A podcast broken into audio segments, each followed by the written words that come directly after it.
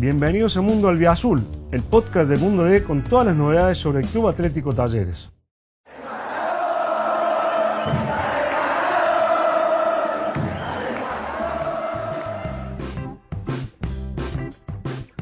¿Qué tal? ¿Cómo les va? El gusto, el placer de saludarlos. Bienvenidos a un nuevo podcast de Mundo Albiazul con Hugo García para analizar todo lo que dejó el 0-0 entre Talleres y Banfield, con el foco puesto, Huguito, en lo mucho que habló Javier Gandolfi. Casi 20 minutos, me parece, fue una de las conferencias más largas. Bueno, antes que nada, saludamos a la gente que está, que está enganchada en una nueva edición de, de Mundo Albiazul, el podcast de Talleres.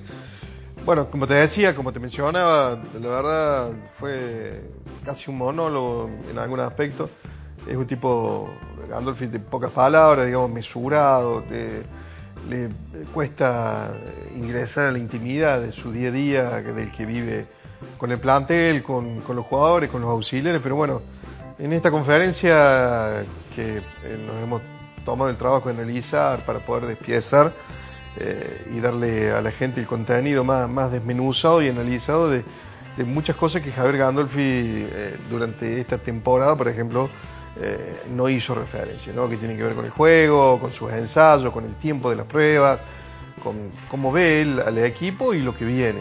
Un capítulo aparte también que vamos a analizar. Usted dice por dónde arrancamos, Saúl. Bueno, escuchamos a, a Gandolfi analizando lo que dejó el empate con Banfield de un Talleres que una vez más sintió el, el, el peso de bajas de, de, demasiado importantes, pero bueno, escuchamos lo que decía el técnico sobre el partido antes. A ver.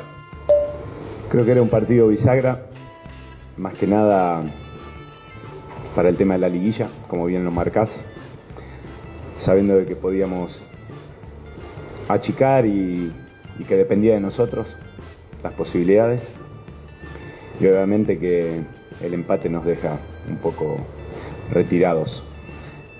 El análisis del partido creo que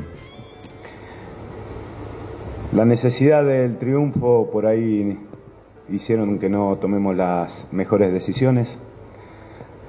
Eh, en ocasiones creo que el ritmo y la intensidad fue siempre la misma a un alto volumen de intensidad donde, vuelvo a repetir, cuando necesitas ganar eh, te puede llevar a, equivocar y creo que en gran parte del, part del partido pasó eso, muy vertiginoso. Eh, creo que en posesión estuvimos arriba que el rival, pero en situaciones parejo. Entonces, siempre digo que el resultado es el que es y hoy creo que el resultado es, es justo. Bueno, Vito, la palabra sí. de, de, un Gandolfi autocrítico en algún punto también, ¿no? Sí, justamente porque eh, definió el equipo como vertiginoso, ¿no? Eh, más allá del planteo inicial, de los cambios que él practicó y del condicionamiento que ofreció un rival que siempre supo cómo jugar la Talleres y que le llegó de manera mucho más clara que el propio equipo albiazul. De hecho, la figura del partido fue, fue Guido Herrera, ¿no?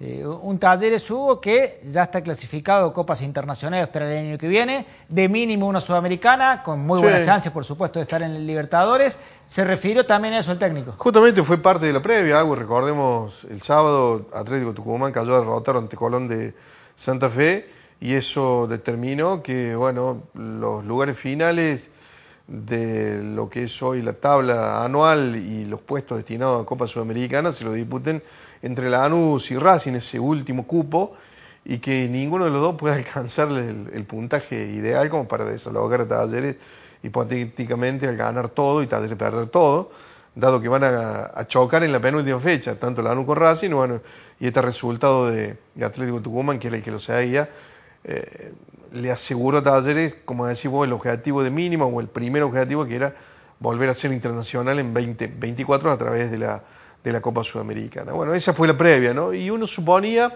que a lo mejor en el ánimo de los jugadores, mucho más allá de, de lo que pudiera manifestar la gente, que también lo vamos a estar analizando, eh, pudiera ser un impulso como para generar algún tipo de cambio en cuanto a la predisposición de los jugadores hacia el planteo que pudiera ofrecer Gandolfi en materia de novedad para dar vuelta eh, la suerte de un equipo que, bueno, suma ya 11 partidos entre los dos frentes, Copa Argentina, que ya no está, y Copa, y Copa de Liga Profesional con 11 partidos en un ciclo bastante prolongado en el que solamente ganó uno solo. Y a ver qué dice Gandolfi sobre lo que le pareció el partido y la imagen en la que describió el vestuario.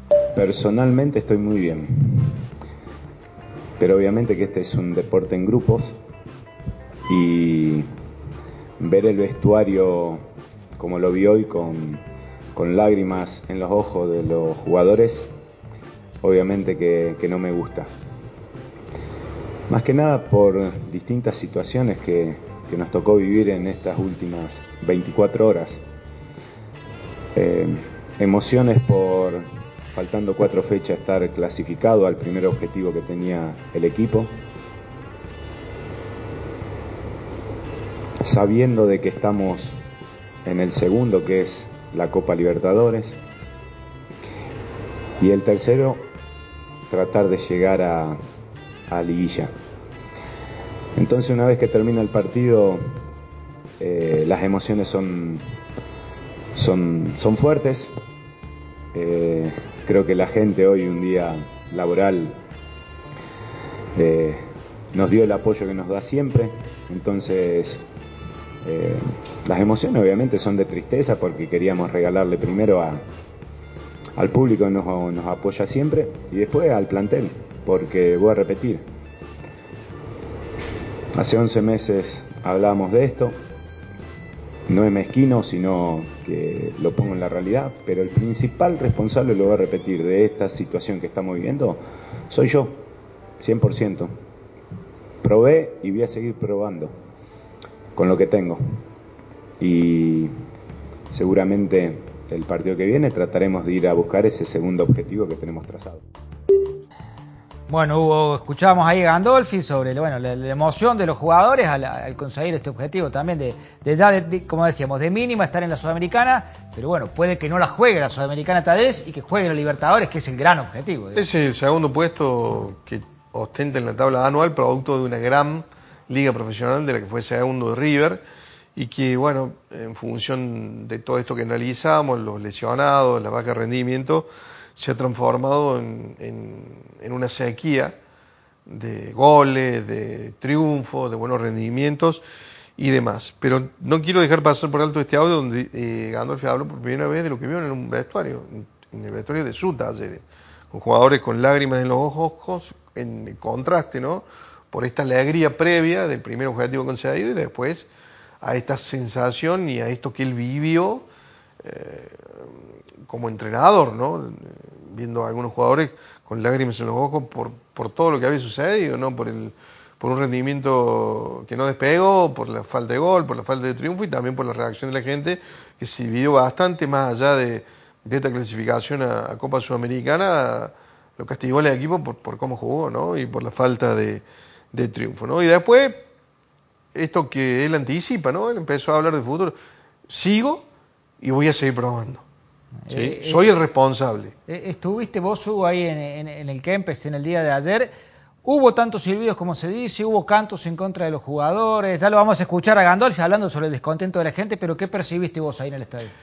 Me parece que la, eh, a ver, los silbidos se produjeron cuando el equipo terminó el primer tiempo, ¿sí? cuando se fue al entretiempo, y sobre el final pero no fue todo el estadio. Se dividió un poco la gente, ¿no? Por el juego del equipo.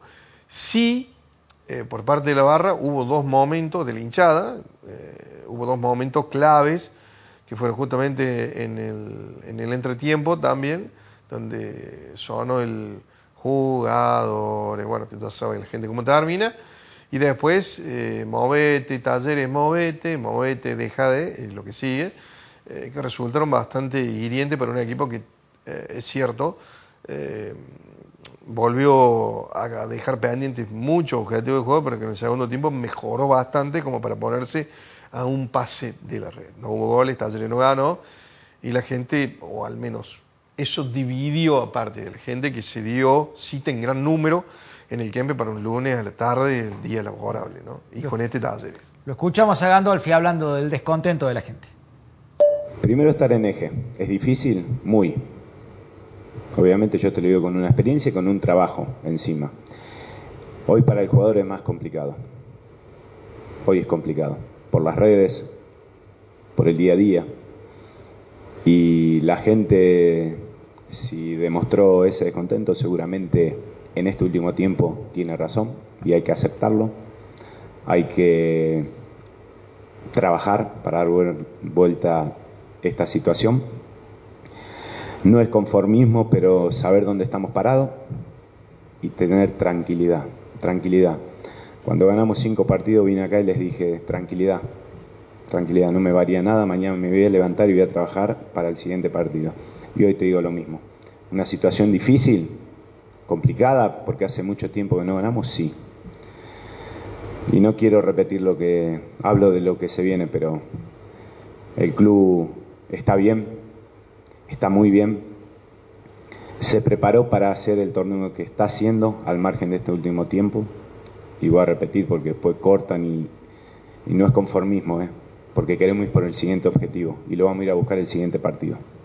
Bueno, Hugo, ya parte final de, este podcast. Vamos a seguir escuchando un poquito más eh, a, Gandolfi, sobre todo con, el foco puesto en, los 12 que se fueron y, algunas cosas más. Pero, antes que nada, eh, sobre la última expresión de Gandolfi, eh, Gandolfi ofrece el valor agregado de haber vivido en un taller hasta 2021 como jugador. Es decir, hasta ahí ha vivido el proceso con muchos éxitos y después, bueno, algunos vaivenes, como fueron los del año pasado, después de la Copa Libertadores, ya como entrenador, eh, tuvo que asumir dos interinatos, la gente se enojó bastante con el andar local de talleres, y bueno, sobre todo que sabía que no iba a haber copas internacionales para este 2023. Después le tocó vivir una muy buena eh, liga profesional, el talleres, te repito, fue segundo, y que, bueno, puso por delante de, ese resultado, o una consecuencia de ese resultado, fue la identidad de juego que alcanzó.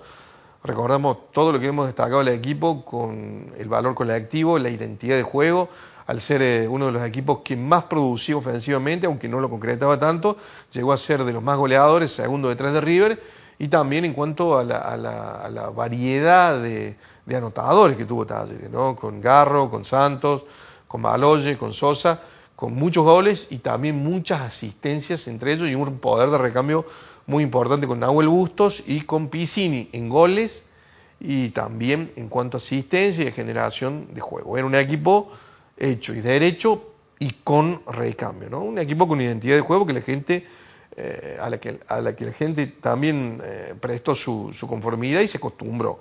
Por eso también este contraste es el que hace que parte del público se haya, se haya dividido como se manifestó ayer. ¿no? Y bueno, Gandolfi no hizo otra cosa que, bueno, que analizar este tipo de situaciones, cómo vivía los descontentos de la gente él como jugador y ahora cómo tiene que vivirlo eh, como entrenador de chicos, de chicos que también cambian en su percepción, él habló de las redes, de un montón de cuestiones que bueno, que también influyen y que en su época como jugador, en su formación, en su explosión, por ahí no eran tan importantes, o al menos se podía convivir de, de otra manera con, con esta manera de, de, manifestarse por parte de la gente. Bien, perfecto. ¿Qué nos queda ahora para los escuchar dos, Los dos y cambios. Eh, bueno, esto que decía yo, no solamente se fueron, no es solamente que se fueron Santo y Baloye. Se fue Piscini, Busto cambió, eh, bajo su rendimiento, eh, también se fue, se fue, Oliva, se fue Girotti, eh, Buffarini, Aguerre, fueron 12 jugadores, los definió bastante bien, sé qué, sabe perfectamente. Pero si hay algo que hay que, hay que destacar en este caso, que nadie puede sacar los pies del plato. Acá estas situaciones fueron analizadas a principios de año, no ahora. Nosotros quizás podemos analizarlas porque los propios protagonistas están dando cuenta de una realidad. Pero no es algo que no supieran que podía llegar a pasar. Y después, esta situación que vamos a debatir después. Este plantel que formó Talleres, sobre todo en la conformación o en la continuidad de la conformación que se dio en el mercado pasado, iba a tener un plazo de explosión, no en este semestre, sino a la hora de disputar competencias internacionales.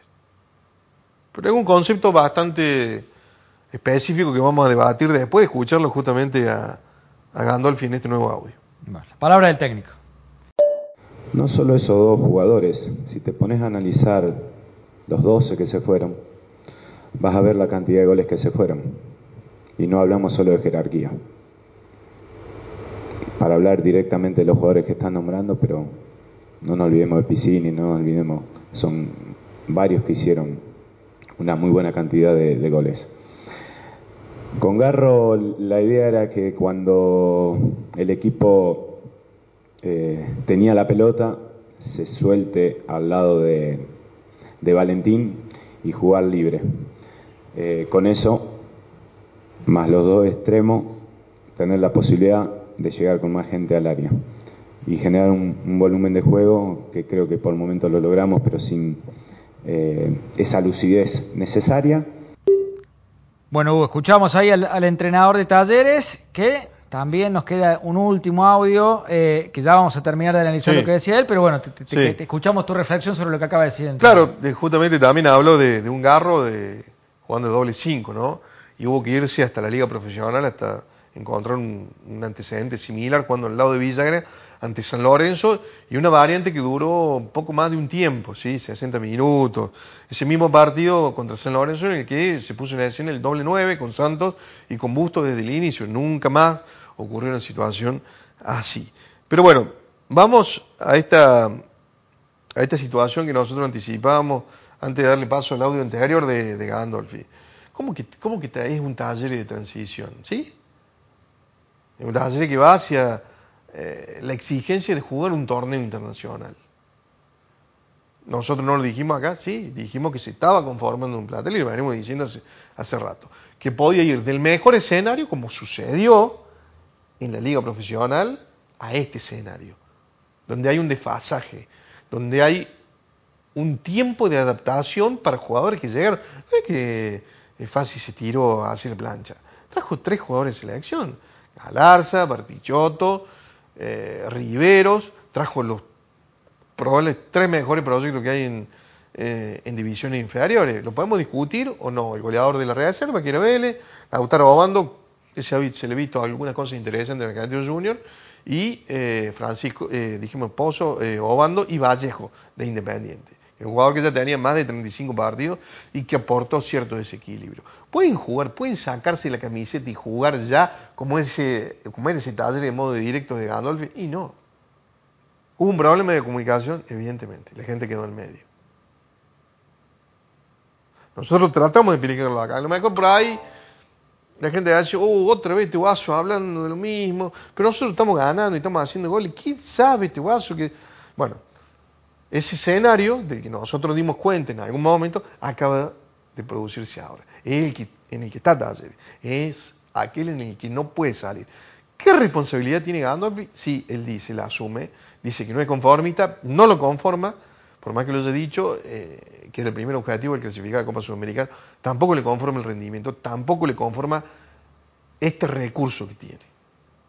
Pero no es ninguna situación que no se supiera. Nadie se puede sorprender con esta situación. Eso es lo que tiene que quedar claro. Sí, la gente, y sí, porque a lo mejor se repite poco, porque a lo mejor Fácil no lo dijo tanto, porque a lo mejor Gandolfi tampoco se quiso anticipar, pero este era un escenario posible. Nosotros lo analizamos muchas veces acá. ¿Cuál es la responsabilidad de Gandolfi? Y evidentemente esto que decimos recién, lo de eh, los ensayos que hizo para poder cambiar, porque ha probado, salvo que creo a Molina no le dio la chance de jugar titular, pero ha probado con casi todos, pero ha probado poco tiempo no más de un tiempo, no más de 60 minutos, no más de un partido del otro. ¿Jugó con línea de 3? Sí, lo hizo en el partido contra Colón, eh, en el segundo tiempo cuando estaba perdiendo por 1 a 0 en el partido con Argentina, lo dio vuelta, salió Portillo, quedó con 3 en el fondo. Apenas lo dio vuelta, entró Suárez para armar la línea de 4. En el, mencionado, en el tristemente célebre partido con Argentino Junior, donde puso línea de 5, como venía jugando Argentino Junior. ¿Cuánto tiempo duró eso? Ni poco. No hubo de un partido al otro, ni siquiera un partido de confianza. Jugó nueve, eh, jugó Pozo de nueve. No jugó ni Molina, estaba desgarrado Bustos. ¿Cuántas veces volvió a jugar Pozo de nueve? Y después de ahí el otro partido ya desapareció. Entonces, esto es lo que le decimos, le decimos a Gandolfi. Y esto es lo que él dice. Para mí 45 minutos, para vos es poco, eso es lo que le preguntamos en la conferencia, pero para mí es suficiente.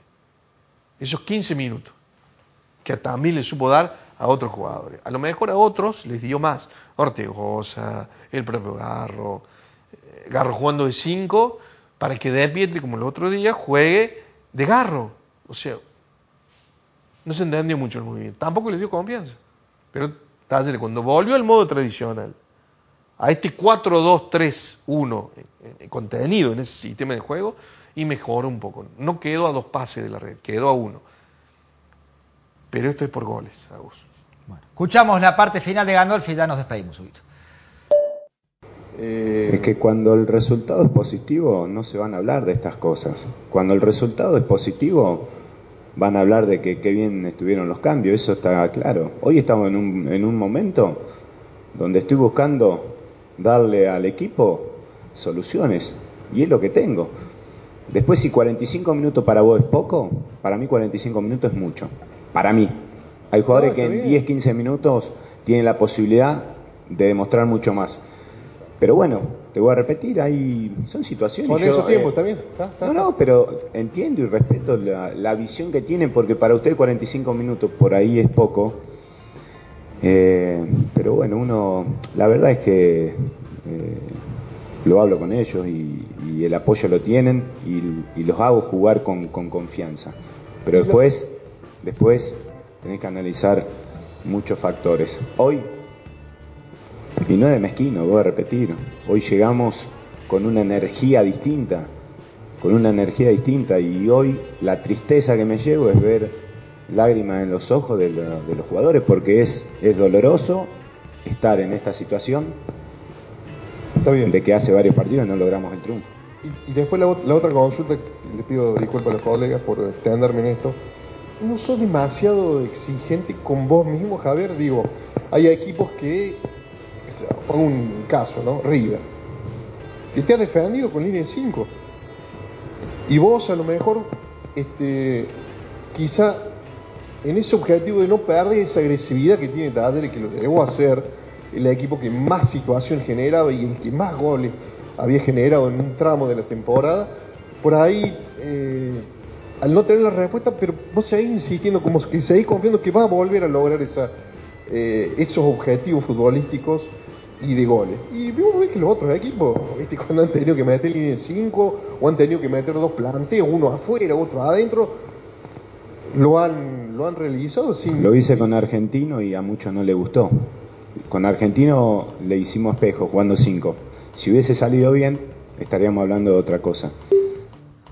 Bueno, Hugo, hasta acá la palabra del entrenador Javier Gandolfi, que habló largo y tendido en conferencia, y bueno, lo pudieron acá escuchar en, en el podcast de Mundo del Azul. Bueno, eh, nosotros agradecemos el acompañamiento y a lo mejor por ahí hemos sido más eh, específicos que en otras oportunidades, pero bueno, esta conferencia de Gandolfi daba para desmenuzarlo así. Gracias por estar ahí. Nos reencontramos la semana próxima, que ande muy bien. Gracias por escuchar este episodio. Te invitamos a visitar mundode.com.ar para estar al día con todas las noticias sobre el albiazul. Nos encontramos de nuevo la semana que viene.